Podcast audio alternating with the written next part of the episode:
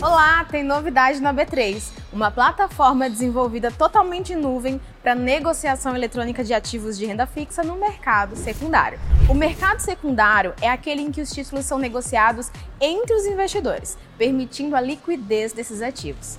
Hoje, todas as etapas ainda utilizam trocas de arquivos entre os participantes, o que acaba impactando o número de negociações.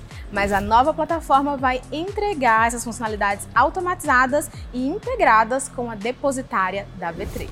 Isso vai permitir aumentar o tempo e o volume de negociação desses ativos. Os serviços serão entregues de forma mais rápida, segura, com transparência e com custos mais eficientes. Um ambiente único, totalmente integrado com os mercados de derivativos e de pós-negociação. A plataforma já está em fase de testes com os clientes e o lançamento vai ser no dia 1 de agosto. A entrega será realizada em fases até o primeiro semestre do ano que vem.